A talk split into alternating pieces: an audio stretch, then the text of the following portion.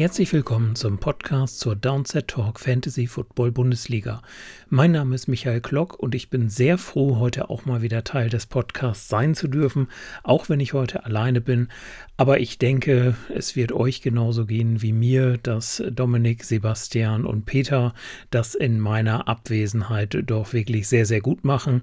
Und daher möchte ich die Gelegenheit heute auch auf jeden Fall dazu nutzen, den dreien einmal meinen herzlichsten Dank auszusprechen.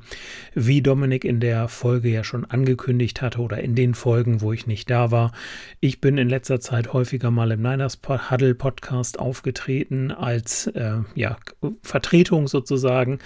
Und ja, dann hatte ich zwei Wochen Urlaub und jetzt nach dem Urlaub war arbeitstechnisch relativ viel. In der Familie ist relativ viel, gerade so an Terminen abends. Und deshalb bin ich sehr, sehr froh, dass wir heute dieses große Team haben, wo auch sich diese drei unter anderem gefunden haben, die da den Podcast auch weiter betreiben. Und daher an dieser Stelle auch meinen herzlichsten Dank noch einmal. Ja, weswegen ihr mich heute hört, hatte Dominik auch schon angekündigt in der Folge. Und zwar habe ich mir überlegt, eine kleine Bonusfolge zu machen zur Inaktivitätsregelung. Denn ich wurde in letzter Zeit immer häufiger mal auf die Inaktivitätsregelung angesprochen. Den anderen Conference Commissionern ähm, ging das genauso. Deswegen habe ich mir gedacht, fasse ich doch diese Regel noch einmal ganz kurz zusammen, erzähle euch dazu noch ein bisschen was und dann ist das vielleicht auch für euch nachvollziehbar. Und wenn Fragen sind, wie gesagt, das kennt ihr von uns, dann meldet euch auf jeden Fall immer gerne. Ja, wo findet ihr denn die Regelung zur Inaktivität? Und zwar in unseren Spielregeln. Wie ihr die wiederum findet, ist auch relativ simpel. Ihr geht einfach auf die Website www.downsettalk.de-fantasy-bundesliga und dann scrollt ihr einmal ganz nach unten und dann im Futter findet ihr dann die, einmal den Link zum Regelwerk und auch den zum Comish Guide, den ja Daniel Schneider erstellt hatte. Auch Daniel an dieser Stelle nochmal meinen herzlichsten Dank. Das ist wirklich riesige Arbeit, die du da geleistet hast. Und es kommt aus meinem, so wie ich das gehört habe, sehr, sehr gut an. Und ähm, da auf jeden Fall ein Riesendankeschön. Das ist echt ein super Werk geworden. Ja, und da findet ihr einmal im Regelwerk natürlich unsere Regeln und im Comish Guide hat Daniel das dann auch nochmal so ein bisschen für die Commissioner beschrieben. Aber es ist natürlich auch für die Mitspieler ganz interessant, da vielleicht einmal reinzuhören oder reinzugucken, besser gesagt. Ja, die Regel zur Inaktivität findet sich in den Spielregeln dann in Paragraph 5 Absatz 2 und ich habe mir jetzt vorgenommen, ähm, das jetzt mal von Satz zu Satz durchzugehen, um einfach da die einzelnen Punkte mal anzusprechen. Also der erste Satz in dieser Regel lautet, sollte ein Spieler ohne triftigen Grund mit einem nicht vollständigen Line-up sein Matchup antreten, gilt dies als Inaktivität. Dabei ist im Grunde die entscheidende Frage ähm, der triftige Grund. Ne? Das ist das, was zu klären ist. Und das hat zunächst der Liga-Commissioner in den Händen. Das heißt, der schreibt dann den entsprechenden Mitspieler an und sagt, hier, da ist der und der Spieler gewesen, der leider nicht gespielt hat, obwohl er im Line-up steht. Warum hat er nicht gespielt und wartet dann auf eine entsprechende Rückmeldung durch den Mitspieler. Und wenn diese Rückmeldung dann erfolgt ist, dann ist es im Grunde Aufgabe des Liga-Commissioners zu bewerten, ob ein triftiger Grund vorliegt.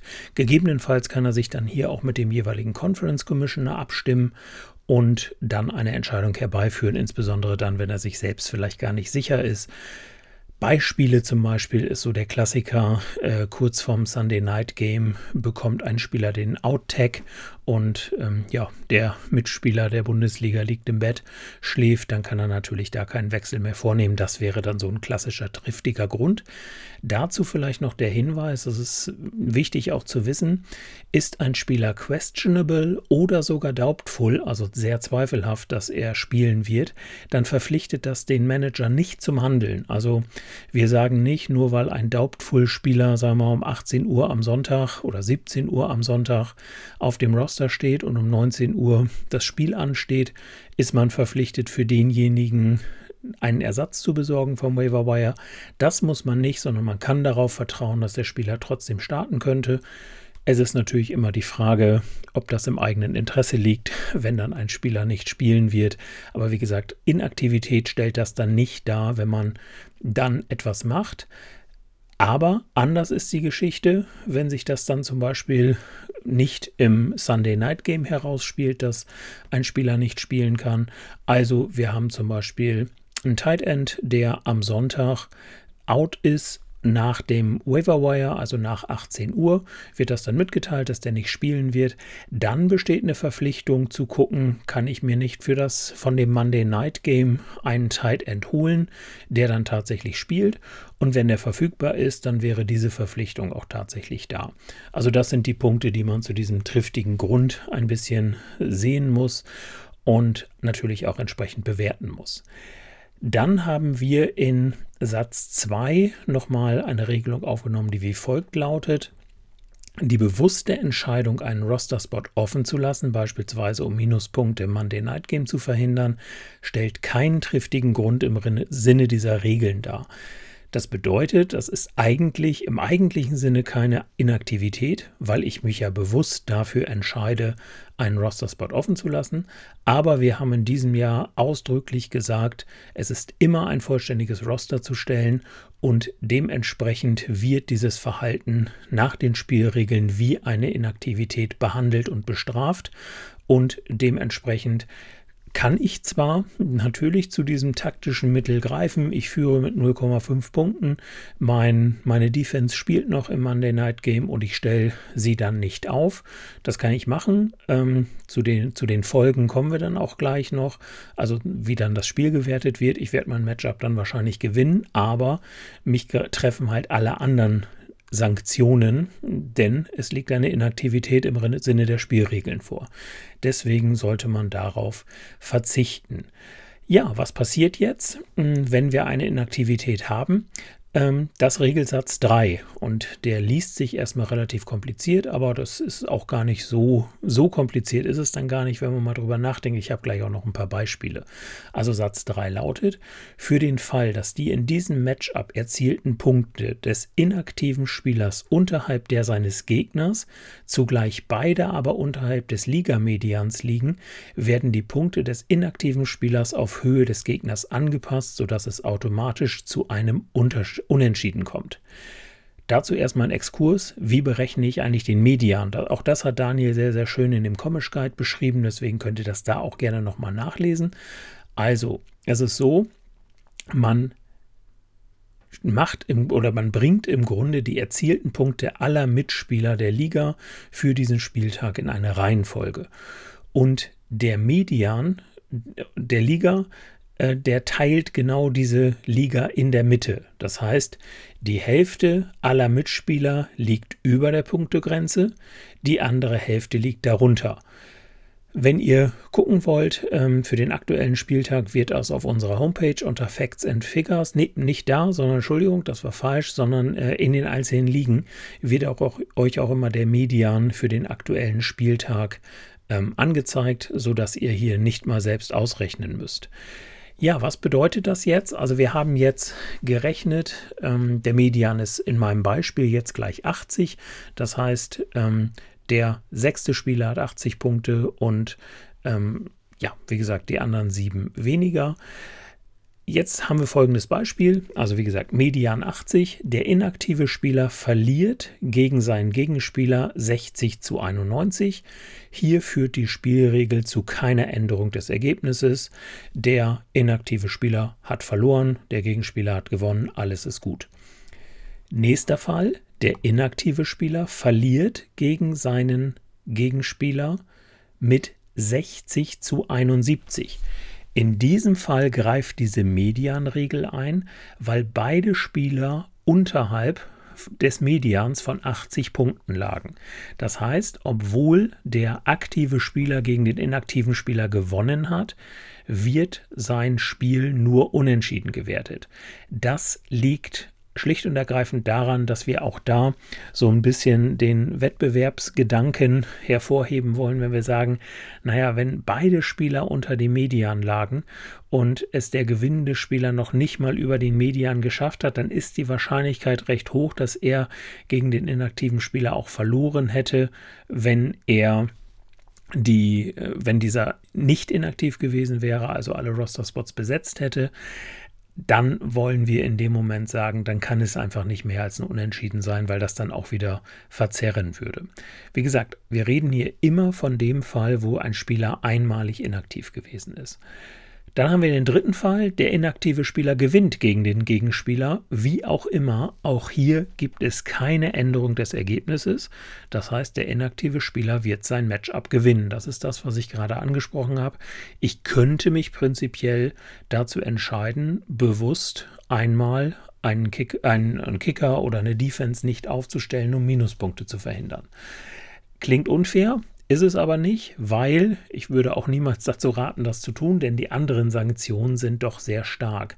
Und diese anderen Sanktionen werden beispielsweise in Satz 4 genannt. Dort heißt es, der inaktive Spieler wird zudem von, vom zuständigen Liga-Commissioner schriftlich in angemessener Form ermahnt, das mag vielleicht noch nicht so schlimm, schlimm sein, dem zuständigen Conference-Commissioner gemeldet, ist vielleicht auch noch nicht so schlimm, aber jetzt kommt's, und verliert zum Abschluss der regulären Fantasy-Saison den ligainternen Vergleich gegen alle Mitspieler mit einem besseren oder identischen Rekord. Das bedeutet, sogar die einmalige Inaktivität führt für euch zu einem Nachteil in der Liga. Machen wir ein Beispiel. Der inaktive Spieler ist auf Platz 6 mit einem Rekord von 8 zu 6 und hat Point, Points Forced für 1200. Hinter ihm ein aktiver Spieler auf Platz 7, ebenfalls mit einem Rekord von 8-6 und Points Forced nur 10. Obwohl der aktive Spieler nur auf Platz 7 gewesen ist nach seinen Punkten, gewinnt er aber den liga-internen Vergleich gegen den inaktiven Spieler und zieht damit in die Playoffs ein. Das heißt, die einmalige Inaktivität hat für diesen inaktiven Spieler in dem Beispiel dazu geführt, dass dieser nicht in die Playoffs gekommen ist, obwohl es nach seinem eigentlichen Ergebnis gereicht hätte. Das gleiche gilt dann übrigens für die Qualifikation für den Toilet Bowl. Auch hier nochmal ganz kurz ein Beispiel. Der inaktive Spieler ist auf Platz 10 mit einem Rekord. Ähm, ja, nehmen wir mal, äh, was können wir denn da nehmen? Wir haben, für, ich habe jetzt keinen aufgeschrieben, ähm, spare ich mir jetzt, Points Forced 600. Hinter ihm ein aktiver Spieler auf Platz 11 mit dem gleichen Rekord, Points Forced 500. Das bedeutet, auch hier der einmalig inaktive Spieler wird auf Platz 11 gesetzt. Was bedeutet das in einer Liga mit vier Abstiegsplätzen, beispielsweise der Conference League? Er hat in der ersten Woche des Toilet Bowls die Bye Week und steigt damit automatisch eine Liga ab, obwohl er nur einmal inaktiv gewesen ist. Das ist der Punkt, worauf ich heute nochmal äh, deutlich hinweisen wollte, denn wir haben, ich habe das relativ häufig gehört, wenn ich dann den Gegenspieler sozusagen des inaktiven Spielers äh, an der Strippe hatte oder mit ihm geschrieben habe, dass es dann hieß, ja, aber das ist doch unfair, jetzt gewinnt der trotzdem, obwohl er gegen die Regeln verstoßen hat. Ja, ist so, aber er hat schon erhebliche Nachteile und das wollte ich hier nochmal klar machen und ich denke, das dürfte auch klar geworden sein. Ja, jetzt kommen, wir, jetzt kommen wir zu dem Fall der wiederholten Inaktivität und da gilt zunächst Satz 5. Im Fall der Wiederholung informiert der Liga Commissioner den zuständigen Conference Commissioner, welcher nach Anhörung des betroffenen Spielers den vollständigen Liga-Ausschluss aussprechen kann. Das bedeutet, auch hier wird der entsprechende Spieler angeschrieben, wird nochmal nach dem triftigen Grund gefragt und kann sich dann nochmal erklären, kommt keine Erklärung, kommt dieser Liga-Ausschluss. Und beim Liga-Ausschluss ist dann auch noch Satz 7 zu berücksichtigen. Der heißt, zugleich werden bei einer abschließend ausgesprochenen Disqualifikation die Punkte des betroffenen Spielers in allen Matchups der aktuellen Saison auch rückwirkend auf Null gesetzt. Das heißt, in dem Moment, wo dann tatsächlich die zweite Inaktivität Inaktivität ohne triftigen Grund vorliegt, gibt es eine Disqualifikation. Das heißt, der Spieler verliert jedes seiner Matchups, kriegt am Ende 0 Punkte Forst und dementsprechend landet er natürlich auf dem letzten Platz. Alle anderen haben Sieg. Wir haben auch trotz der Erhöhung der Spiele in der Bundesliga leider noch den Fall, dass ähm, zwei sind es, meine ich, wenn ich mich richtig, wenn ich das jetzt richtig durchgerechnet habe, ähm, zwei Spieler, die dann zweimal gegen den inaktiven Spieler gespielt haben. Das lässt sich leider nicht verhindern. Wir wollen aber bewusst keine 14er liegen. Die Gründe dafür sind äh, bekannt. Das wird kompliziert und ähm, naja, jedenfalls, das ist dann einfach das Glück in Anführungszeichen, was man da hat. Wir haben eine Sonderregelung eingeführt. Die hatten wir zum, zu Beginn der Saison noch nicht so erdacht. Mittlerweile hat sich das aber so ein bisschen ähm, rauskristallisiert, dass das doch möglich ist. Und zwar besteht die Möglichkeit, dass ein disqualifizierter Spieler in eurer Liga durch einen anderen Spieler ersetzt werden kann, der dann sozusagen, oder der dann nicht sozusagen, sondern der dann das Team des disqualifizierten Spielers übernimmt. Voraussetzung dafür ist natürlich, dass dieser auch Supporter von Downset Talk bei Patreon ist. Ähm, der muss sich dann einmal beim zuständigen Liga Commissioner bzw. Conference Commissioner melden und einmal den, die E-Mail-Adresse von Patreon mitteilen, also der Patreon-Anmeldung, damit wir ihn dann entsprechend in unsere Daten eintragen können. Wichtig hierbei ist aber jedoch, das passiert nicht von von uns aus, sondern jede Liga hat dafür selbst zu sorgen. Das heißt, wenn einer in der Liga sagt, ich kenne jemanden, der kann hier noch mitspielen, der würde das Team übernehmen, dann kann die Liga sich selbst darum kümmern. Wir machen da dann nichts gegen, aber es ist halt nicht so, dass ihr sagen könnt, ähm, so, wir haben jetzt einen disqualifizierten Spieler, schickt uns bitte einen Ersatz. Das funktioniert leider nicht. Dafür ähm, ja, ist es einfach so, dass wir nicht genügend ähm, Nachmeldungen haben. Wenn uns mal jemand erreicht, dann äh, leiten wir das immer gerne weiter an die Conference Commissioner und in einem Fall haben wir das sogar schon mal gemacht, wo dann jemand ähm, in der Conference Liga sogar eingesprungen ist und das Team übernommen hat. Und da kommen wir dann auch gleich zu dem nächsten. Achso, da vielleicht eine Sache noch vorweg. Wir haben dann geregelt, weil es ja unfair ist für den übernehmenden Spieler und wahrscheinlich auch schwieriger, jemanden zu finden, wenn das anders wäre. In dem Fall, wo ein Ersatzspieler gefunden wurde, würden die ähm, Punkte des inaktiven Spielers nicht rückwirkend auf Null gesetzt, sondern da machen wir es so, da gilt die Medianregel und ansonsten bleiben die ähm, Spieltage so gewertet, wie sie tatsächlich waren. Ähm, und diese Medianregel dann halt nur für die beiden inaktiven Spieltage, da wird dann eventuell aufs Unentschieden runterkorrigiert oder alles bleibt so, wie es ist. Ja, dann diese Sonderregelung für Ersatzspieler in höheren Ligen. Ist natürlich klar, wir werben damit, ihr müsst in der Regional- oder fangt in der Regionalliga an und könnt dann aufsteigen. Da hört es sich jetzt ja erstmal unfair ein, an, wenn da sich jemand jetzt nachmeldet oder als Ersatzspieler gefunden wird und dann direkt in der Conference-Liga anfängt. Ja, das ist uns bewusst. Uns geht es natürlich dann darum, den, die Ligen zu erhalten. Deswegen haben wir aber auch eine Sonderregelung hierfür getroffen. Und zwar haben wir gesagt, wenn dieser Spieler der eingesprungen ist, jetzt beispielsweise in der Conference League, wenn der in dieser Liga einen Aufstiegsplatz erreicht, dann würde er nächste Saison in der Divisionsliga spielen. Hält er die Conference Liga, also steigt nicht ab oder er steigt sogar ab, dann spielt er nächstes Jahr ganz normal in, die, in der Regionalliga. Das heißt, für ihn gilt im Grunde das Gleiche. Schafft er einen Aufstiegsplatz, steigt er auf. Schafft das nicht, spielt er in der Regionalliga. Im Grunde wird er so behandelt, als wäre seine Liga nicht eine Conference Liga, sondern die Regionalliga, sodass wir da, glaube ich, auch eine sehr, sehr faire Lösung gefunden haben. Nicht verschweigen möchte ich Satz 6 der Spielregeln, den ich gerade mal übersprungen habe, weil der äh, äh, Satz 7 im Grunde zu dem 5 noch sehr, sehr gut gepasst hat. Satz 6 lautet, im Fall eines vollständigen Liga-Ausschlusses ist der betroffene Spieler automatisch von einem möglichen Aufstieg in eine höhere Liga ausgeschlossen, kann sich aber für einen Start in der Regionalliga der nächsten Saison erneut bewerben. Ich glaube, das ist selbsterklärend, also wenn wir jetzt eine Disqualifikation in der zweiten Bundesliga haben, dann kann dieser Mitspieler sich gerne nächstes Jahr wieder bewerben, startet dann aber halt nur in der Regionalliga und hat seinen Platz in der zweiten Bundesliga oder in der Conference Liga nach Abstieg dann verloren, muss also da anfangen, wo er war. Ich glaube, relativ selbsterklärend das Ganze. Ja, ich hoffe, euch einen kleinen Einblick gegeben zu haben oder beziehungsweise eine bessere Übersichtlichkeit für diese Inaktivitätsregelung. wenn ihr dazu noch Fragen habt, wendet euch gerne an eure Liga-Commissioner, an eure Conference-Commissioner oder natürlich auch an mich. Ähm, wie gesagt, wir versuchen da gerne alle Fragen irgendwie zu klären.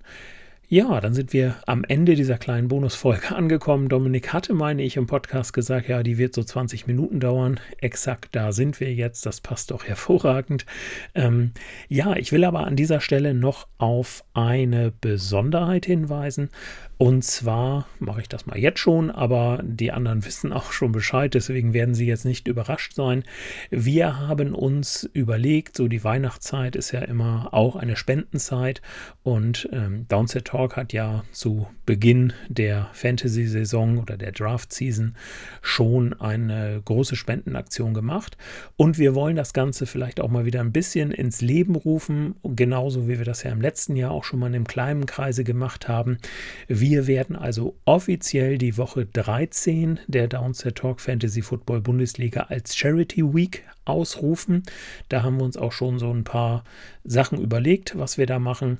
Ähm, wenn ihr da noch Ideen habt, was man da Tolles machen kann, dann immer gerne her damit. Ansonsten wollte ich euch schon mal darauf hinweisen, da wird was kommen. Ähm, wenn ihr also mit euren Mitspielern Wetten machen wollt, ähm, ihr wettet auf ein Ergebnis oder was weiß ich, der Spieler macht noch so und so viele Punkte am Wochenende.